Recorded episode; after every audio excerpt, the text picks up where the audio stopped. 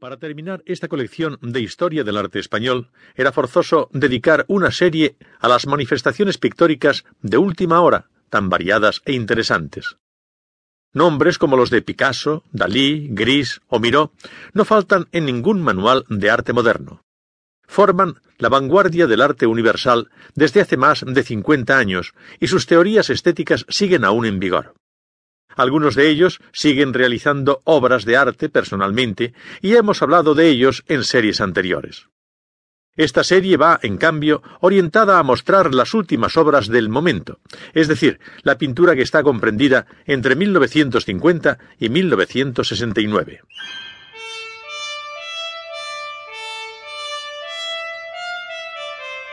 Después de la Segunda Guerra Mundial, a medida que iban envejeciendo y desapareciendo los grandes maestros de la llamada Escuela de París, una oleada de jóvenes pintores se aprestaba a sucederles.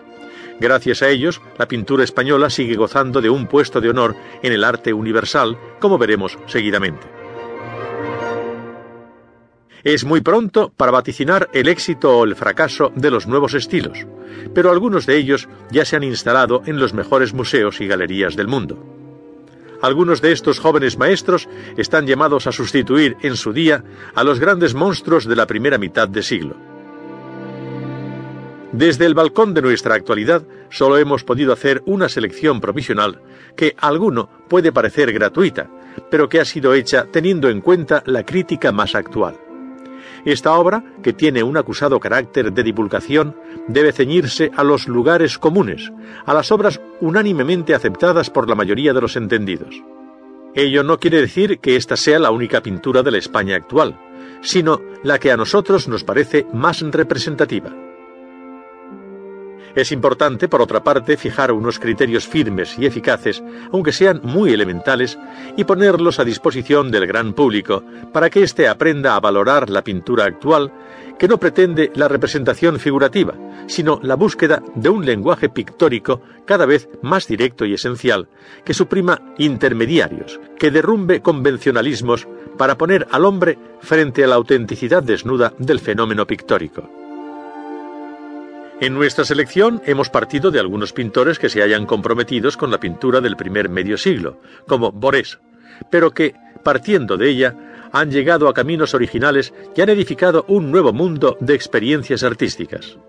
Más tarde nos desplazamos al campo del expresionismo social de clara raíz testimonial y moralizante, una pintura que pudiéramos llamar de protesta desgarrada y atroz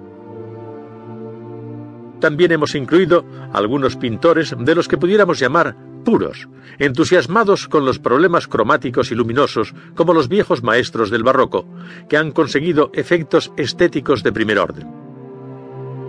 Otro apartado está dedicado a los pintores que han utilizado la materia concreta y la han añadido al cuadro como un elemento constitutivo de la obra de arte, siguiendo la tradición de los famosos collages de la Escuela de París. Tampoco podíamos olvidarnos de todas las manifestaciones directa o indirectamente relacionadas con el aformalismo o informalismo, que es la tendencia más acusada del arte moderno posterior a las abstracciones cubistas. El expresionismo aformalista que surge en Europa tras la Segunda Guerra Mundial se abre paso en nuestro país a partir de 1954, con las primeras exposiciones aformalistas de hombres como Tapies o Millares directamente arraigados al surrealismo desde sus comienzos.